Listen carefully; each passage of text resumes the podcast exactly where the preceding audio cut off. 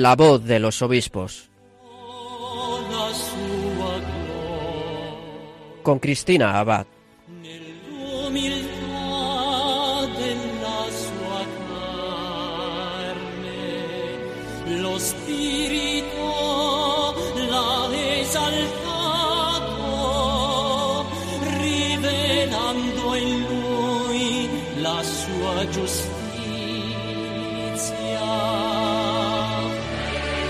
Buenas noches, queridos oyentes de Radio María. Bienvenidos en este primer domingo de marzo a La Voz de los Obispos, un programa en el que seguimos conociendo un poquito mejor a nuestros obispos, participando de la realidad de sus diócesis, haciéndonos eco de sus noticias. Bueno, pues tengo que anunciarles que en el programa de esta noche vamos a poder contar con la entrevista de Monseñor Vicente Jiménez Zamora.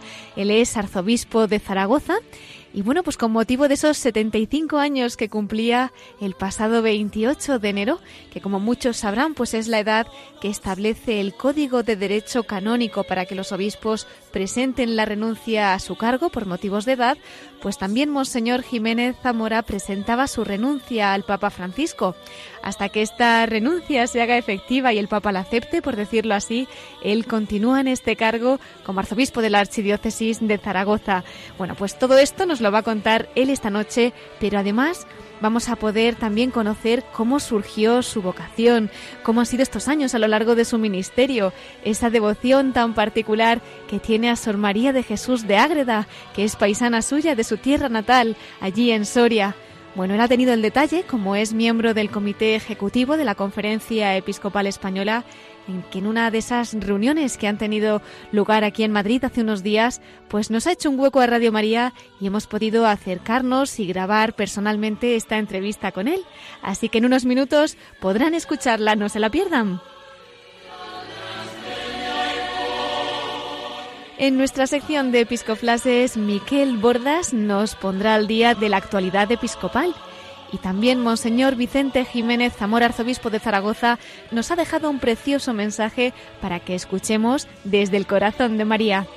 Bueno, pues vamos a encomendar, como siempre, nuestro programa a la Virgen. Le pedimos que nos acompañe y de su mano comenzamos La voz de los obispos.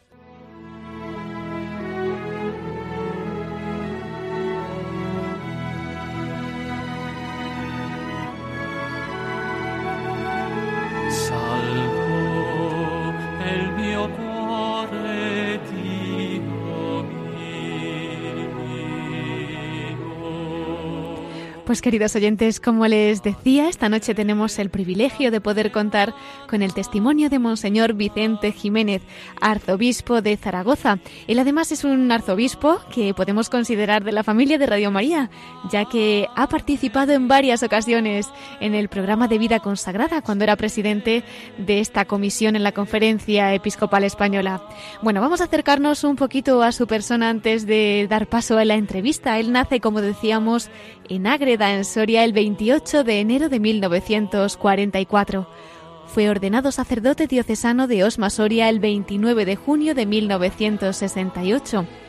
Es licenciado en Teología por la Pontificia Universidad Gregoriana de Roma, en Teología Moral por la Pontificia Universidad Lateranense de Roma y en Filosofía por la Pontificia Universidad Santo Tomás de Aquino de Roma.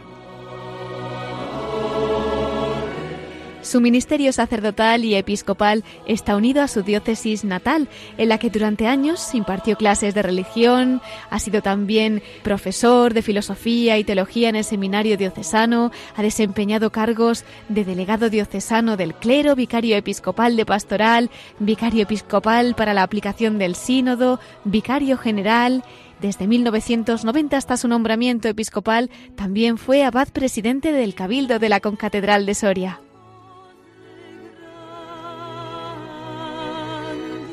El 12 de diciembre de 2003 fue elegido por el Colegio de Consultores Administrador Diocesano de Osma Soria, sede de la que fue nombrado obispo el 21 de mayo de 2004.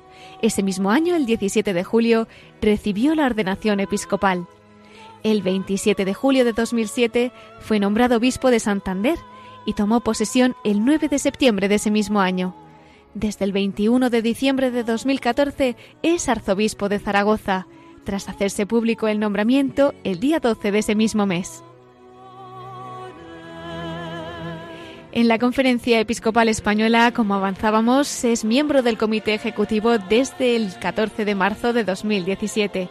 Ha sido también miembro de las comisiones episcopales para la doctrina de la fe y pastoral social y desde el 2011 era presidente de la Comisión Episcopal para la Vida consagrada tras ser reelegido para este cargo el 13 de marzo de 2014. El sábado 29 de marzo del 2014 la Santa Sede hizo público su nombramiento como miembro de la Congregación para los Institutos de Vida Consagrada y las Sociedades de Vida Apostólica.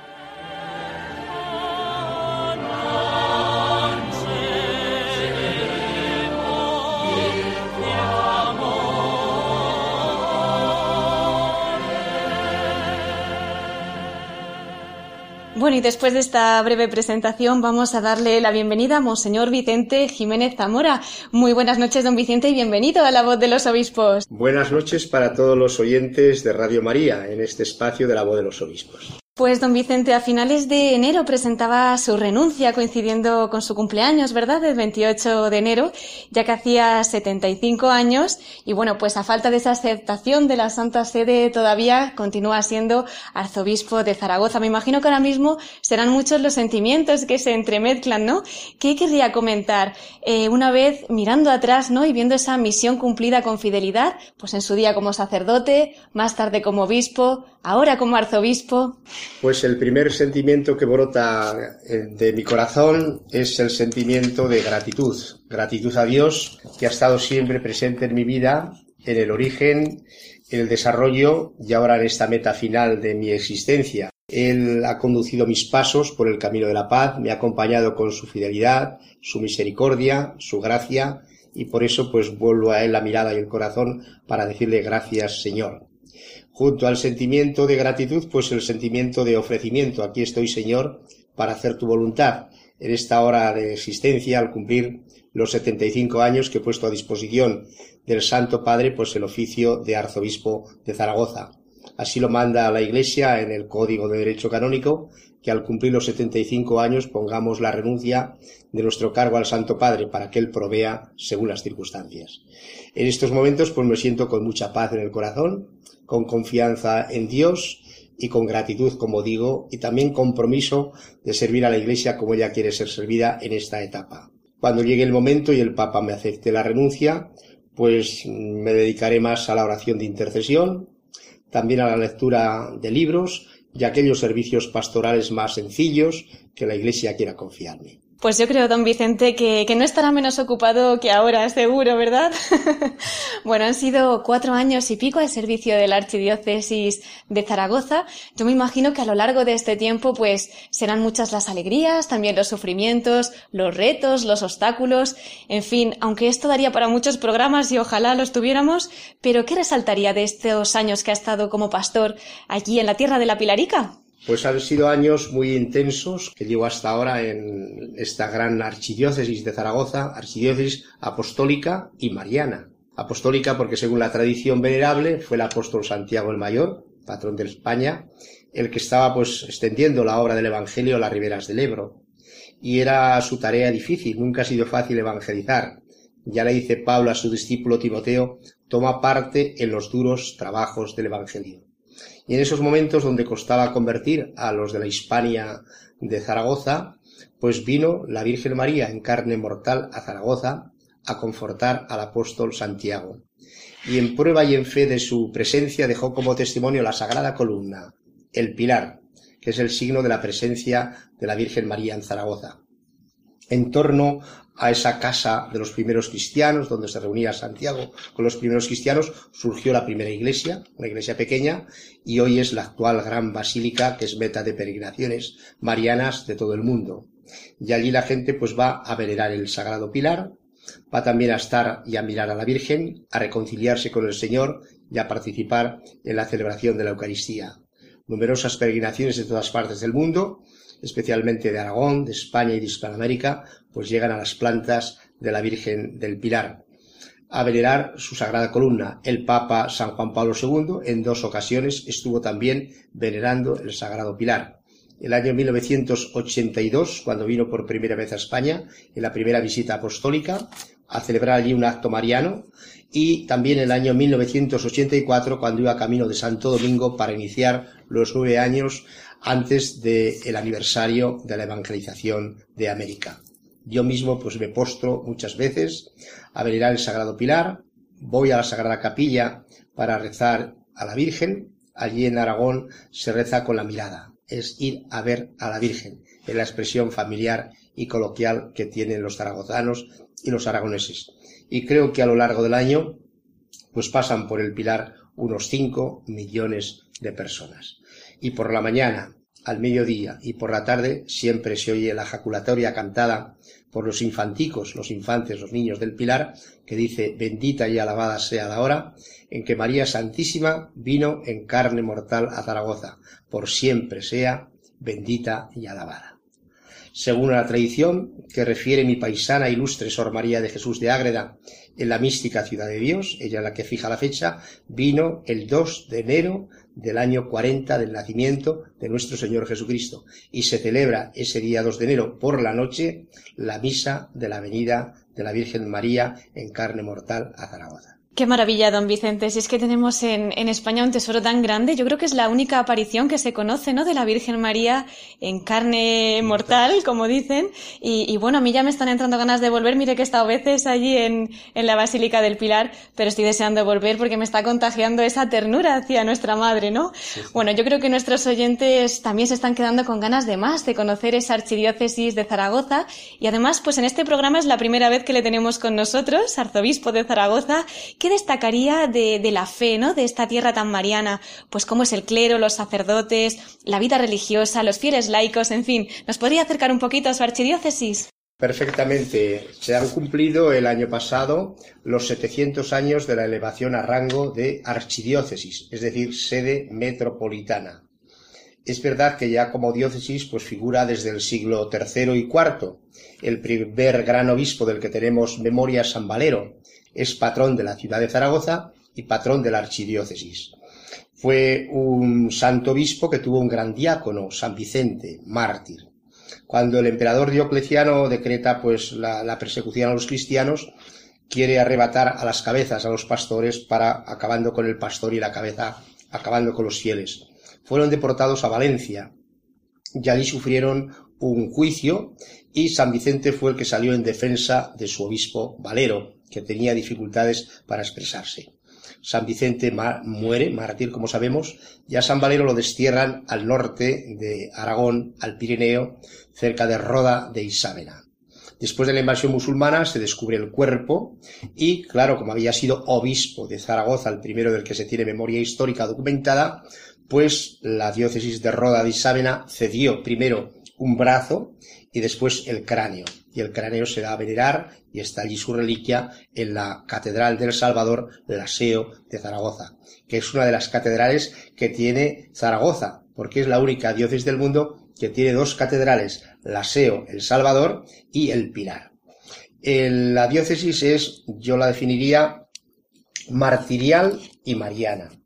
Martirial porque también los primeros mártires son los que se encabeza con Santa Engracia, que era una joven lusitana, eh, bella y guapa, y sufrió el martirio, y con ella 17 también compañeros mártires. Y allí está una gran basílica de, llamada de Santa Engracia, con las santas masas de los cuerpos de los mártires. Por tanto, los innumerables mártires de Zaragoza en la primera hora, principios del siglo IV. Hay también un mártir niño, que es el patrón de los monaguillos y de los infanticos, Santo Dominguito de Val, que fue también martirizado en la época de los judíos. Y luego es una diócesis mariana porque desde la primera hora, pues la Virgen María ha asistido al crecer de la fe de todos los aragoneses y de todos los zaragozanos. En estos momentos hay unos 485 sacerdotes entre el clero secular y clero regular. Hay unas 277 parroquias, de las cuales 77 están en la ciudad de Zaragoza y las otras dispersas por un territorio amplio de la archidiócesis de Zaragoza, que comprende parte también de la provincia civil de Teruel, el Bajo Aragón. Hay comunidades de vida contemplativa dedicadas al Señor en el claustro, en la soledad, en el silencio, 16 monasterios. Hay muchísimas comunidades de vida activa apostólica dedicadas a la infancia, a los ancianos, residencias, etcétera. Eh, y, de todas las allí son muy importantes pues las sanas porque allí la madre Raffles allí realizó la obra allí tiene la casa general pero muchas hijas de la caridad las angélicas etcétera hay casas generales casas provinciales y también religiosos y los fieles pues radican fundamentalmente su fe sencilla en torno a la devoción mariana. Pero hay también una gran obra social de los movimientos apostólicos de la acción católica, hay un gran movimiento también de las cofradías penitenciales de Semana Santa y ahora pues hemos hecho un plan pastoral en estos cinco últimos años, el tiempo que llevo yo como arzobispo, para ser una iglesia evangelizadora, viva, una iglesia en salida, como quiere el Papa Francisco, y cada año pues desarrollamos ese plan pastoral quinquenal 2015-2020 en planes anuales. He hecho también pues una reforma de la curia diocesana la sección pastoral para coordinar mucho mejor las delegaciones. He renovado el seminario para que tengamos pastores. He instituido y establecido el diaconado permanente que no existía. Y en definitiva, pues estamos renovando la iglesia, la diócesis, conforme al querer de la iglesia en los tiempos actuales para ser una iglesia viva en medio de la sociedad aragonesa. Esa es un poco la diócesis de Zaragoza, una iglesia viva, una iglesia dinámica, cargada de historia, pero que quiere responder a los retos y a los desafíos que tiene anunciando el Evangelio de nuestro Señor Jesucristo, el mismo ayer, hoy y mañana, y que tiene respuestas verdaderas para los hombres y mujeres de hoy. Solo el Señor tiene palabras de vida eterna. Le felicitamos también por toda esta labor. De verdad que da gloria escuchar tantas cosas buenas, tantas maravillas que está haciendo el Señor y a través de sus pastores, ¿no? Y bueno, nos describía esa iglesia como martirial y mariana y yo creo que realmente, claro, pues con dos motores así, semilla de cristianos y esa ayuda extra de la Virgen María, pues no puede más que dar frutos tan buenos, ¿no? Como los que nos está contando. Eh, don Vicente, vamos a dar un salto un poquito más al norte porque me imagino que su corazón también guarda un lugar muy especial para la diócesis de Santander, de la que también ha sido pastor, pues concretamente desde el 2007 al 2014, si no me equivoco, ¿no? Así es. ¿Qué destacaría de este periodo, don Vicente? Efectivamente, fue nombrado por el Papa Benedicto XVI obispo de Santander el año 2007 y he estado allí siete años muy feliz, muy contento. Cantabria para mí era ya una tierra conocida porque estudié dos cursos de teología en la Universidad Pontificia de Comillas, en Santander, en Cantabria, que la dirigían los jesuitas. Después de esos dos años di el salto y fui a Roma, pero claro, ya Cantabria para mí era conocida, tanto en la costa, el mar, como en los valles, la montaña. Es también una gente buena, la gente de Santander. Ahí tienen también un tesoro en Líbana, que es el Lignum Crucis, el trozo mayor de la cruz de nuestro Señor Jesucristo y allí se venera en el Inum Crucis, celebrando algunos años el año jubilar lebaniego. Pero luego tiene pues muchas parroquias diseminadas por los valles y es una fe también recia, recia de los cántabros del norte. Allí se refugiaron muchos cristianos, precisamente cuando la invasión musulmana, los cristianos de Osma con su obispo se refugiaron allí en Santo Toribio de Líbana y en los códices del Beato, que son comentarios al libro del Apocalipsis, están dedicados uno de ellos a Beato, obispo de Osma, y Eterio es el obispo a quien le dedica el monje Beato los comentarios del Apocalipsis. Por tanto, para mí tenía esa vinculación que venía desde obispo de Osma a ser obispo de Santander, donde también mis antecesores habían emigrado desde Soria a tierras cántabras para evitar la muerte de la invasión musulmana.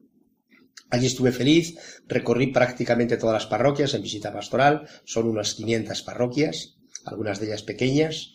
Después mm, pude hacer una asamblea con todos los laicos para ver lo que quiere la Iglesia del mundo de los laicos, ser luz, ser sal, ser fermento, ser mm, discípulos misioneros del Señor en la Iglesia y en el mundo. Tuvimos también una asamblea de todo lo que eran los sacerdotes, y no me di tiempo a hacer una asamblea de la vida consagrada, que es para mí también uno de los campos de los que yo más quiero en la Iglesia del Señor, los consagrados, hombres y mujeres que siguen su vocación, su consagración y misión según la riqueza de carismas que el Espíritu Santo suscita en la Iglesia. Fueron siete años felices, allí estuve tranquilo y estando en una reunión en Roma en la congregación de los institutos de vida consagrada y sociedades de vida apostólica fue cuando el propio Papa me indicó que tenía que ir a Zaragoza de arzobispo. Me cogió de sorpresa, pero lo acepté para obedecer al Señor a través de la voz del Santo Padre. Pero repito, los años de Santander fueron años gozosos, años de rememorar mi estancia de joven en la Universidad Pontificia de Comillas y allí pues entregué también lo mejor de mi vida en el ministerio pastoral, siendo el pastor de todos, con todos y para todos. Bueno, don Vicente, y seguimos yendo para atrás porque nos vamos a su tierra. Me imagino que sería muy especial ser precisamente obispo de Osma Soria, precisamente en su diócesis, en la que además se entregó al Señor como sacerdote. Cuéntenos. Sí, para mí Osma Soria es mi diócesis de origen, por tanto es el lugar del corazón. Lo mismo que el pueblo natal de uno es la patria chica, la diócesis es el hogar, es la madre y es un momento providencial para dar gracias a Dios que un bautizado de Osmasoria en Ágreda pues llegue a ser el pastor de esa diócesis de Osmasoria.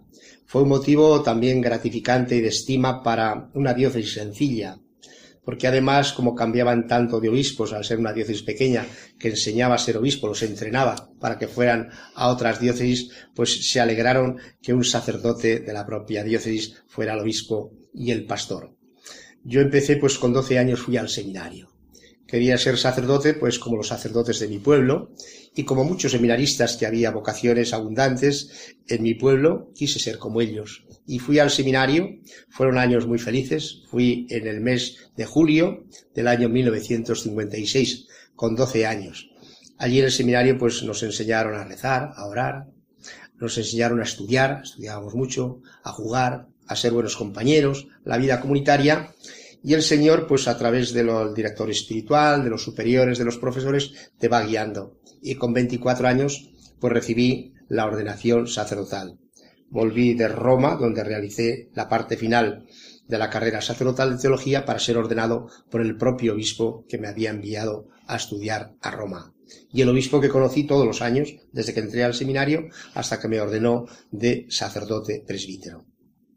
Los primeros años después de sacerdote completé en Roma estudios de teología moral y estudios de, también de filosofía y volví a la diócesis, me nombraron primero pues superior del seminario, con los seminaristas mayores, los teólogos, casi los alumnos eran como yo, porque yo era casi de su edad, y ahí estuve también años felices, siendo profesor de las materias que había estudiado en Roma y dirigiendo a los, a los seminaristas.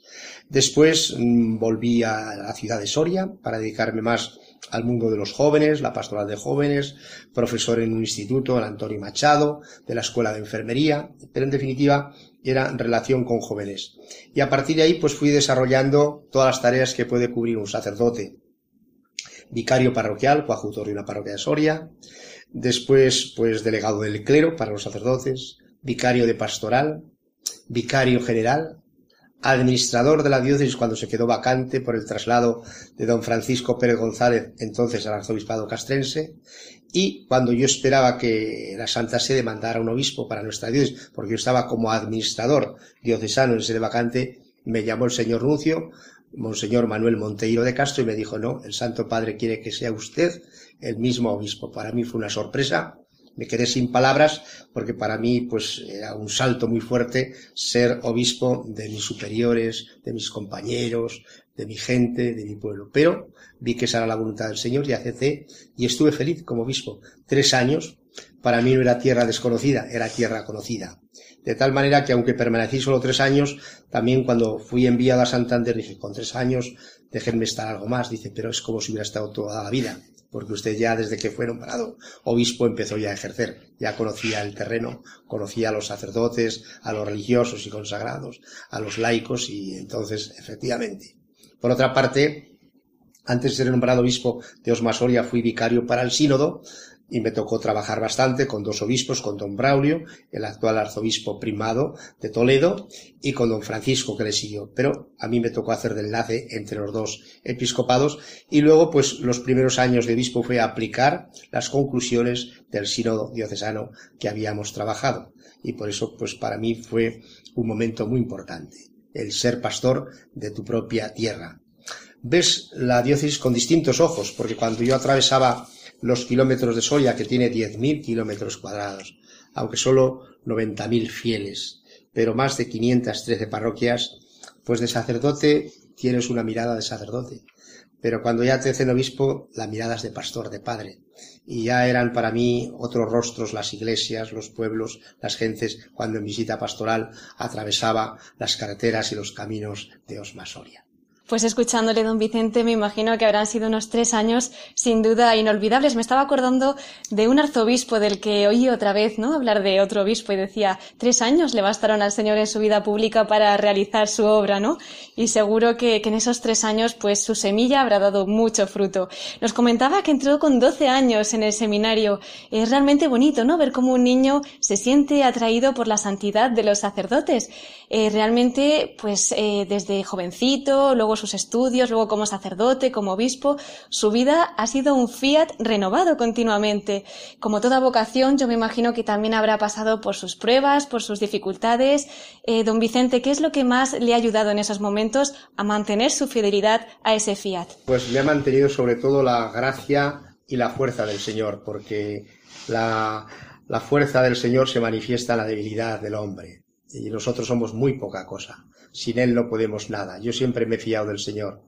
Y ha sido mi lema con el de San Francisco de Sales, nada pedir y nada rehusar. Y luego pues he tenido una gran fe y una gran devoción tierna a la Santísima Virgen María. Mi pueblo Agreda es un pueblo eminentemente mariano. La patrona es la Virgen de los Milagros, que tiene allí una basílica enorme, pero hay hasta 40 imágenes marianas. De tal manera que cuando el año mariano 1954 se pudo hacer una exposición en mi pueblo con las 40 imágenes marianas. Y cuando un servidor ha sido pedido para predicar novenas en Ágreda, pues yo he predicado cada día de una advocación y da pie para hablar de la vida cristiana con cada una de las advocaciones que hay en la, en la villa de, de Ágreda, Sol María de Jesús. Por otra parte, pues Ágreda tiene esa, esa persona tan importante, esa monja concepcionista franciscana que ha llevado a través de su pluma barroca en la obra La mística ciudad de Dios, que es una gran epopeya de la Virgen de María, pues ha llevado el nombre de Agreda por todas partes. Porque ella también fue evangelizadora del Nuevo Mundo a través de la bilocación en Texas, Nuevo México, de tal manera que cuando allí llegaron los primeros misioneros franciscanos, los indígenas habían recibido ya la, doctrina cristiana de esta dama azul, que era la monja de Ágreda, Sol María de Jesús, sin salir de la celda y del convento mirando al Moncayo, pues allí evangelizó a los cristianos del Nuevo Mundo en Texas y México. Es una obra epopeya enorme, la mística ciudad de Dios, una gran obra, y el proceso de beatificación pues ha sufrido muchas vicisitudes. Actualmente la Santa Sede pues lo está lanzando y se están superando pues las dificultades de tipo doctrinal, de traducción de sus obras, etcétera, que han podido entorpecer en el pasado el proceso. Pero la causa está viva y ahí la mística de Dios se lee mucho. Es una de las obras más traducidas, está traducida a 20 idiomas, hasta el árabe, hasta el euskera, y tiene muchísimas ediciones. Por lo tanto, es una de las obras más leídas que ha mantenido la fe y la piedad de muchos fieles y hasta de muchos santos. San Antonio María Claret era sido lector de Sor María de Jesús, de la mística ciudad de Dios, y la inculcaba también a los hijos del corazón de María, a los claretianos, pero lo mismo los franciscanos. El proceso que lee de la condena de Cristo, pues se leía en los refectorios, en los comedores de las comunidades franciscanas. Incluso Mel Gibson, en la película sobre Jesucristo, se inspira bastante, aunque es en Catalina de Emeris, pero Catalina de Emeris bebe en la fuente de Sor María de Jesús. Y por tanto la pasión de Mel Gibson está inspirada en la mística ciudad de Dios. Pues vaya tesoro tenemos también en España con, bueno, esta gran mujer santa, si Dios quiere, el día de mañana. Podemos aprovechar y decirle a nuestros oyentes que, le pidan intercesión para que avance este proceso, ¿no? Don Vicente, aunque esto fue hace tantos años, como dice este libro, cada vez se lee más, ¿no? La mística ciudad de Dios. Cada vez se escucha más hablar de Sor María Jesús de Ágreda.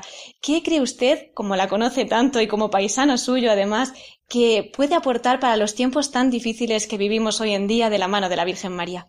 Pues primero que fue una mujer fiel a la Iglesia. En aquellos tiempos, pues las mujeres no eran vistas que escribieran de teología.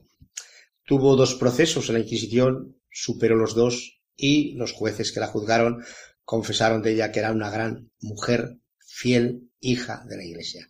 Ella no quería hacer nada al margen de sus prelados, de los obispos.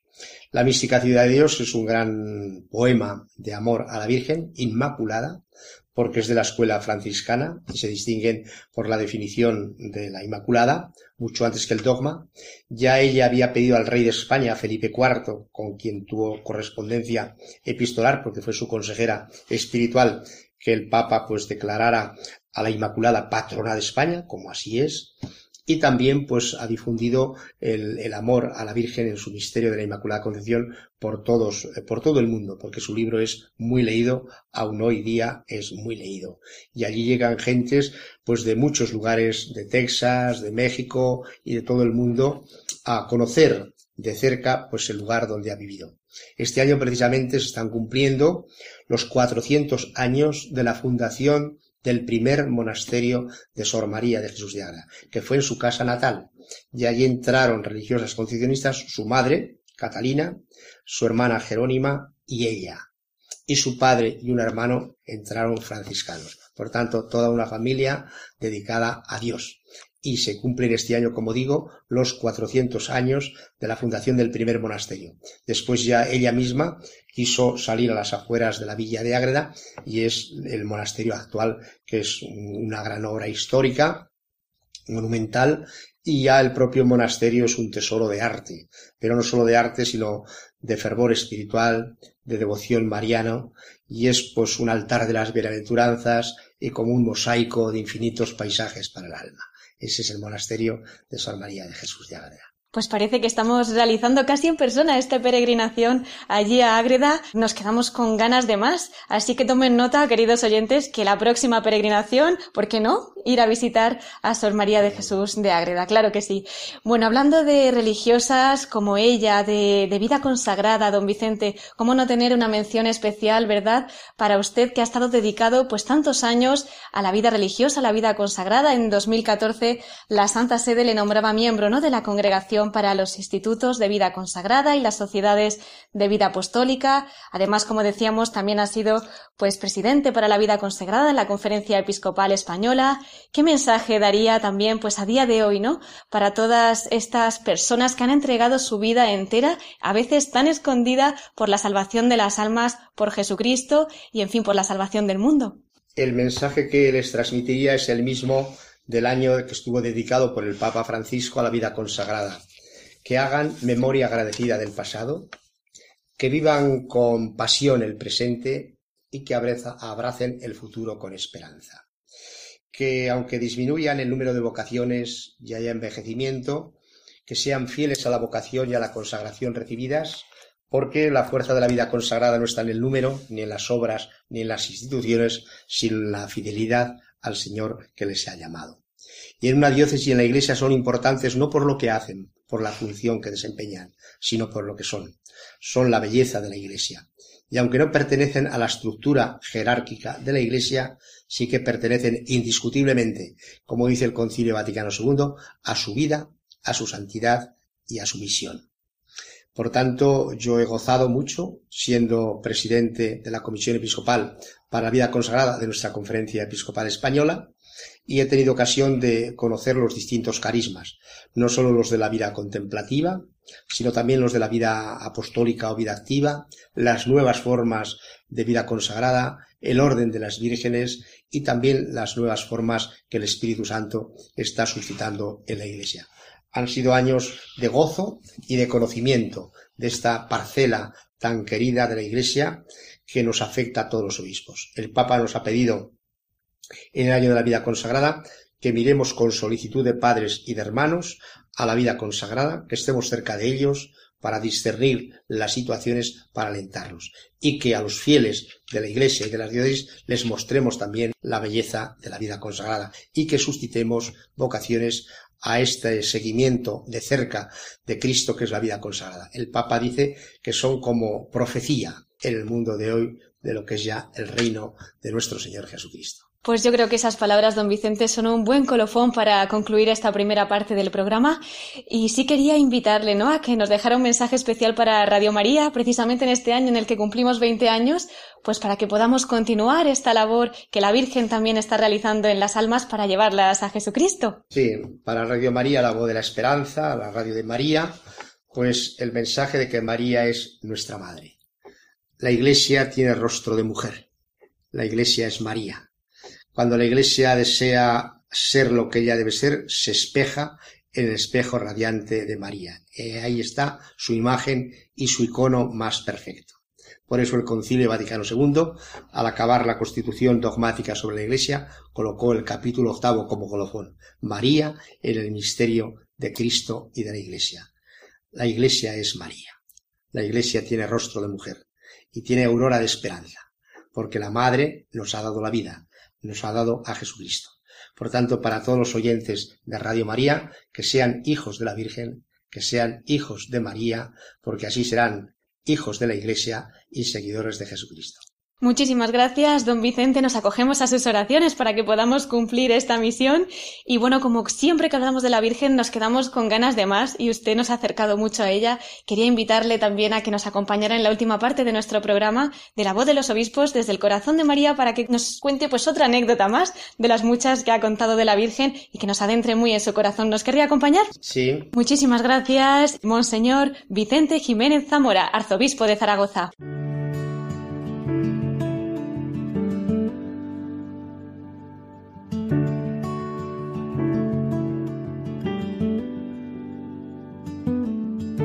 into our stable, there's room for you to dwell. In flesh and blood to prove your love. While we were sinners, you became.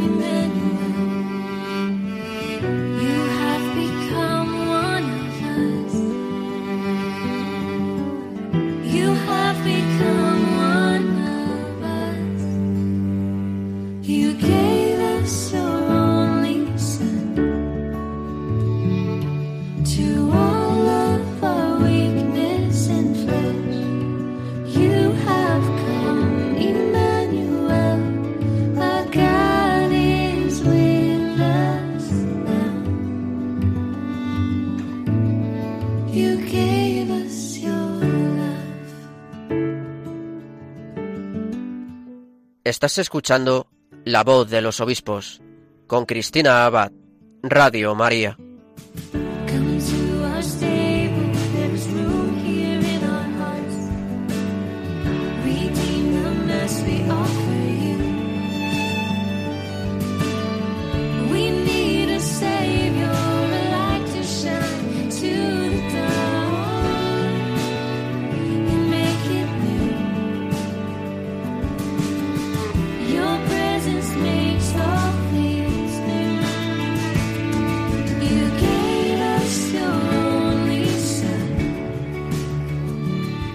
Pues queridos oyentes, mientras escuchamos esta canción que nos recuerda ese amor que nos da Dios y del que nos ha hecho también partícipes el arzobispo de Zaragoza, Monseñor Vicente Jiménez, en esa entrevista que le hemos realizado y que hemos podido escuchar hace unos minutos, pues también les comento que si alguno acaba de incorporarse, puede escucharla como siempre a través de nuestro podcast en la página web www.radiomaria.es. Y vamos a dar paso ya a los episcoflases porque Miquel Bordas está esperando.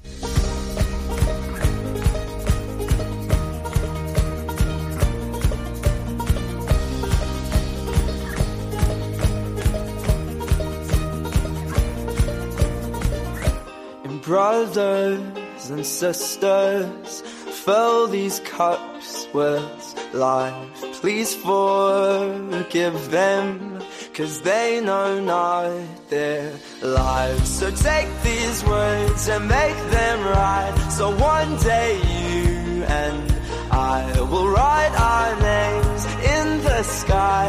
We'll confide, and I'll find on the Y entramos ya en nuestros episcoflases. Para ello vamos a saludar a Miquel Bordas, que tiene que darnos las noticias de nuestros obispos de esta semana. Muy buenas noches, Miquel. Muy buenas noches, Cristina, y muy buenas noches a toda nuestra audiencia.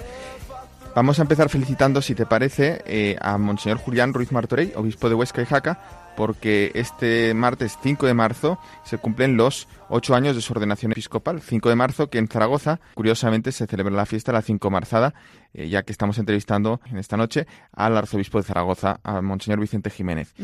Y bien, al día siguiente, miércoles de ceniza, empezamos la cuaresma, pues coincide este año con el aniversario, el decimoquinto aniversario de ordenación episcopal de Monseñor José Manuel Lorca Planes, obispo de Cartagena, pero que fue ordenado obispo y su primer destino eh, fue en Teruel, también en tierras aragonesas, con lo cual en este programa pues Aragón como que brilla, ¿verdad?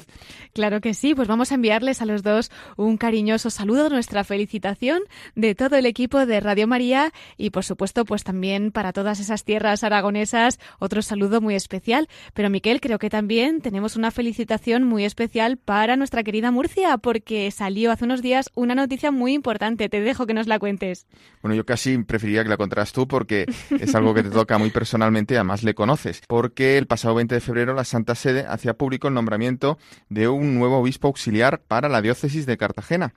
Y se trata del sacerdote diocesano eh, don Sebastián Chico, que actualmente es el rector del Seminario Diocesano de San Fulgencio desde hace también pues ya ocho años y también es el rector del Seminario Menor de San José. Eh, además, bueno, es desde octubre del 2016 canónigo numerario de la Catedral de Murcia y la Santa Sede, al nombrarle obispo auxiliar de la diócesis de Cartagena, le ha asignado la sede titular de Valipósita. Pues bien, Cristina, te dejo hablar, pero sin duda es un día de gozo para toda la Iglesia de Cartagena, ¿verdad? Por supuesto que sí. Vamos a enviarle a don Sebastián Chico pues una felicitación también muy especial de todo Radio María. Esperamos que ya como obispo podamos tenerle también en este programa.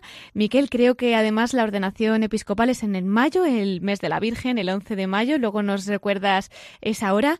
Pero ¿qué te parece si, como nos decías, este día de gozo que fue para la Iglesia de Cartagena especialmente, lo recordamos también esta noche? Y nos hacemos eco de cómo se recibía allí esa noticia. Concretamente, pues podemos escuchar algunas palabras de las que dirigía el obispo de Cartagena, Monseñor José Manuel Lorca, en esa rueda de prensa que ofrecían a los medios de comunicación para hacerse eco de esta gran noticia. Ahí precisamente el día 20 de febrero en el Palacio Episcopal de la Plaza Belluga, ¿verdad? En Murcia, en la ciudad de Murcia. Eso es. Vamos a escucharlo. Comenzamos otra etapa nueva, una etapa nueva en, en la diócesis y vamos a llamarle una etapa de esperanza, de esperanza, de ilusión y de más trabajo, más responsabilidad, más trabajo y más trabajo en el servicio. Ese sería prácticamente el mensaje más bello, ¿no? Desde luego que sí, un mensaje bellísimo para toda la Iglesia. Así es, y además con este espíritu de trabajo, de entrega, eh, de pasión tan característico de, estas tierras murcianas tan cálidas, ¿verdad? Y vamos a escuchar, Cristina, ahora si te parece, las primeras reacciones, las primeras palabras que se conocen también de don Sebastián Chico en la rueda de prensa eh, que se ofreció para anunciar su nombramiento en el Palacio Episcopal de la Diócesis de Cartagena en Murcia. Vamos a escuchar cómo recibía don Sebastián Chico esta noticia a toda la Iglesia diocesana y, a toda la Iglesia universal, eh, mis primeras palabras son también de gratitud. De gratitud pues para, para, todos y de una forma especial para esta Iglesia que como una madre pues engendra no en su momento solamente a un sacerdote, sino ahora también a un obispo, bueno, Miquel, ¿y qué nos puedes decir? ¿Algún dato más que nuestros oyentes le vayan conociendo? Sí, bueno, don Sebastián Chico es natural de Ceejín y como nos va a contar ahora mismo, su vocación sacerdotal y también la episcopal se ha forjado eh, bajo el cuidado, bajo el amparo de la Virgen María tan querida en Murcia. Pues también podemos recordar esas palabras, Miquel, en la rueda de prensa. Lo escuchamos. Soy de Cejín, eh, decía que soy de eh, el pueblo más maravilloso de la región, porque mi patrona, bajo sus ojos, bajo su mirada, es donde ha ido creciendo y fortaleciéndose mi vocación, la Virgen de las Maravillas. y, estoy muy orgulloso de ser de esa zona, de ese pueblo que, como también bien sabéis, pues tiene unos orígenes muy arraigados en los primeros momentos de la Iglesia, de la historia de nuestra Iglesia, los primeros siglos. Por eso, para mi escudo episcopal he querido eh, escoger la cruz monogramática de Cejín, que representa pues esos orígenes y toda mi realidad. Y a colación de esto, y aunque todavía sea un poco prematuro, pero don Sebastián Chico nos comparte algunos de sus objetivos. Quiero que el primer objetivo de, iniciar este caminar sea el deseo de ser un hombre de esperanza. Creo que estamos viviendo unas situaciones complicadas a nivel social, a nivel eclesial, y, y, deseo ser un hombre de esperanza, siendo un hombre de esperanza arraigado plenamente en el Evangelio, es decir, en Jesucristo, buen pastor. Y desde ahí, pues, alentar la fe del pueblo y alentar también la caridad, el amor.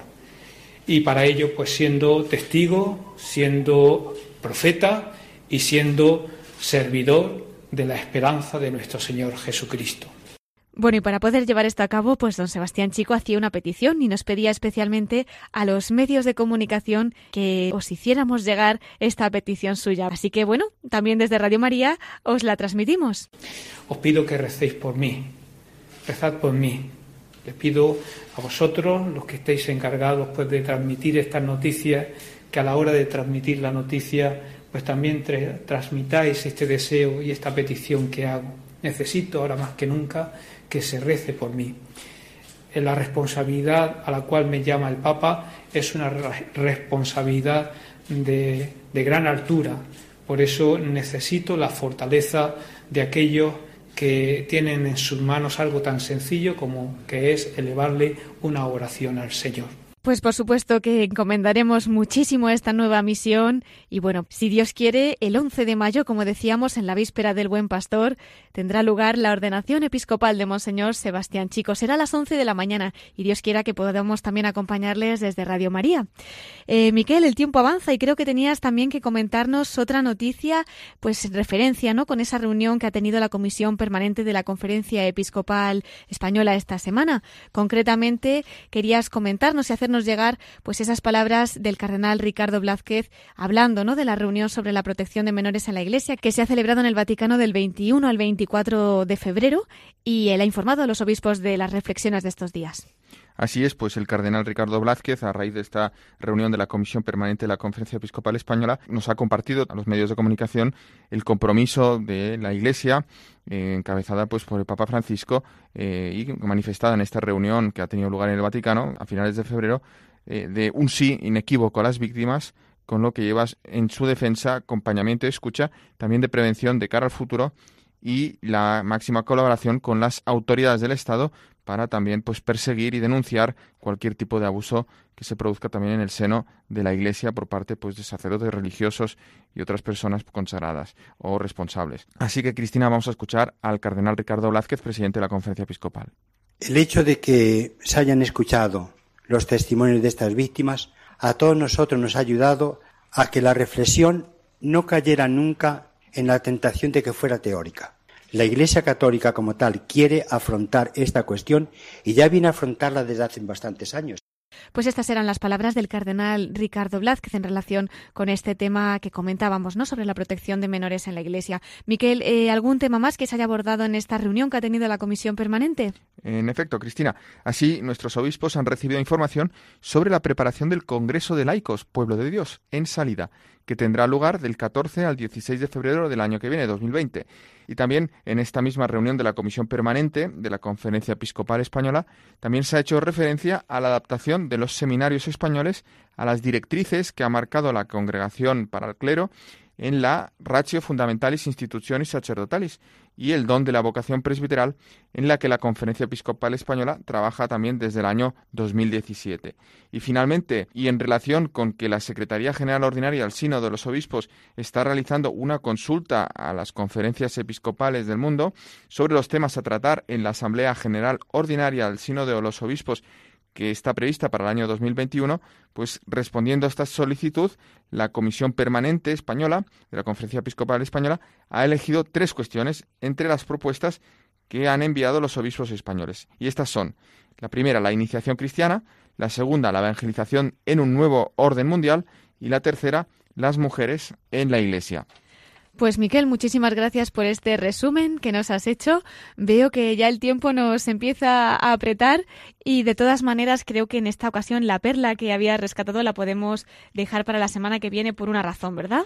Sí, en efecto, Cristina, porque ya Monseñor Vicente Jiménez, el arzobispo de Zaragoza, quien has estado entrevistando y ahora nos va a volver a hablar, eh, pues nos ha comentado que eh, una de las figuras más señeras de la archidiócesis de Zaragoza es San Valero. Hablando de San Valero, pues ya con esto tendríamos la perla cubierta y nos emplazaríamos hasta dentro de dos semanas, donde ya podríamos presentar aquí una perla más. Así es, pues Miquel, muchísimas gracias y por supuesto te invito a que te quedes con nosotros para escuchar ese mensaje que nos ha dejado Monseñor Vicente Jiménez, arzobispo de Zaragoza, desde el corazón de María.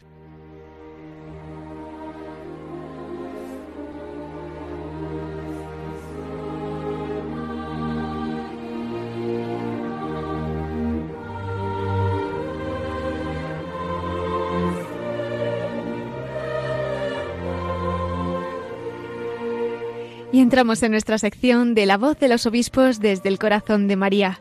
Como comentábamos, Monseñor Vicente Jiménez, arzobispo de Zaragoza, también nos ha dejado un mensaje para esta ocasión, así que vamos a escuchar cuál es esa vivencia personal que quiere compartir con nosotros don Vicente. Bueno, mi madre pues me llevó muy pronto a, a los pies y a las plantas de la Virgen de los Milagros, que es la patrona de mi pueblo.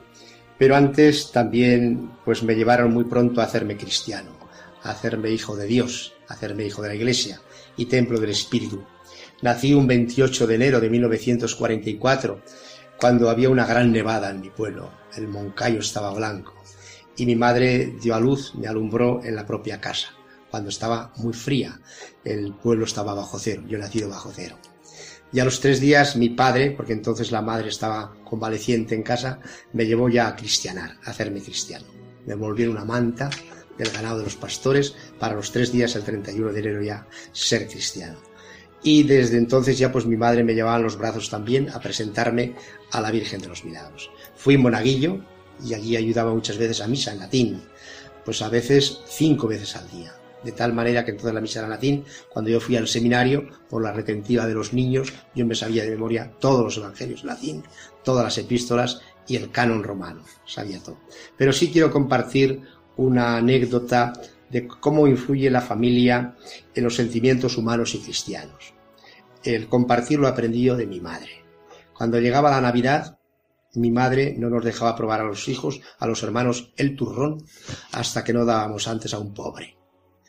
Eh, una hermana que tengo hija de la caridad, Sor María Jesús, que está ahora en Málaga, pues lo tenía fácil porque bajaba a la casa de las hijas de la caridad, allí había niños, ancianos, y le llevaba una barrilla de turrón.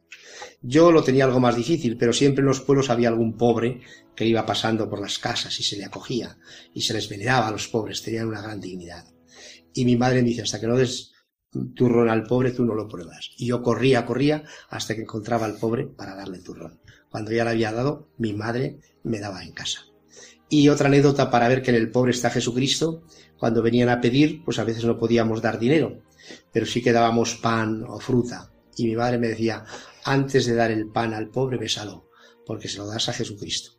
Por tanto, el compartir y el ver en el pobre a Jesucristo lo aprendí de mi madre, no de la teología después, le he aprendido teóricamente, pero vivencialmente lo aprendí de mi madre, el compartir y el ver en el pobre y en el necesitado a Jesucristo.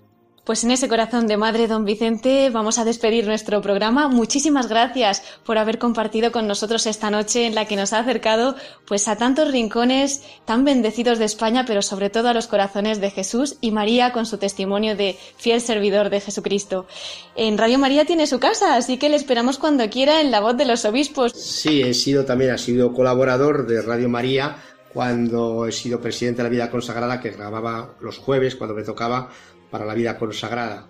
y en otros momentos, de tal manera que cuando me han hecho entrevistas, pues mucha gente luego me habla, te hemos escuchado por Radio María y sin duda que esta entrevista la seguirán muchos que me conocen y sobre todo pues familia que son asiduos oyentes de Radio María.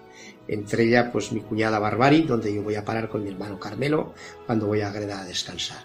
Yo sigo cuando puedo a Radio María, no siempre puedo porque los obispos nos estamos moviendo o estamos en otras ocupaciones, pero animo a que siga con esta gran labor evangelizadora y cercana para los pobres y sencillos. Y como va de manos de María, eso nunca falla, porque ella, como decía San Bernardo, es la omnipotencia suplicante. Ella intercede ante su Hijo para que haga el signo y el milagro de convertir el agua en vino, para darnos la alegría del vino y la alegría de la esperanza. Muchísimas gracias y un saludo de todo el equipo de Radio María. Hasta siempre, Monseñor Vicente Jiménez Zamora, arzobispo de Zaragoza.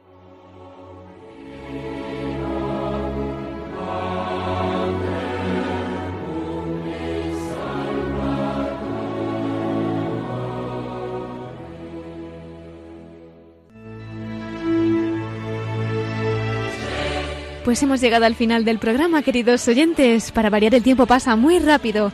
Antes de concluir, voy a recordarles nuestro correo electrónico. Todos los que quieran pueden escribirnos a la voz de los obispos arroba radiomaria.es. Agradecemos especialmente al arzobispo de Zaragoza, Monseñor Vicente Jiménez, el detalle que ha tenido de acoger a Radio María, de dedicarnos esta entrevista y de compartir pues tantas experiencias de su vocación, de su ministerio, de su devoción a la Santísima Virgen.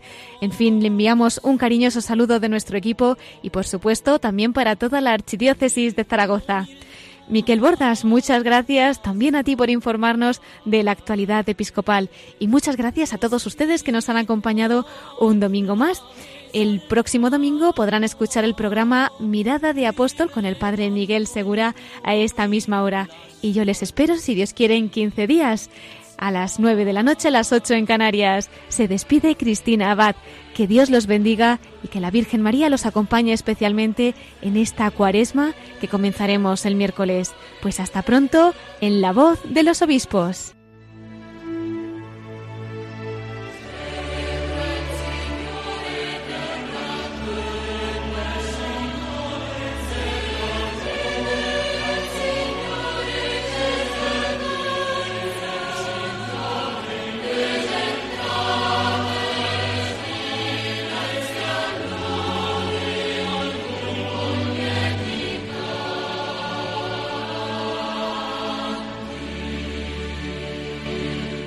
Han escuchado la voz de los obispos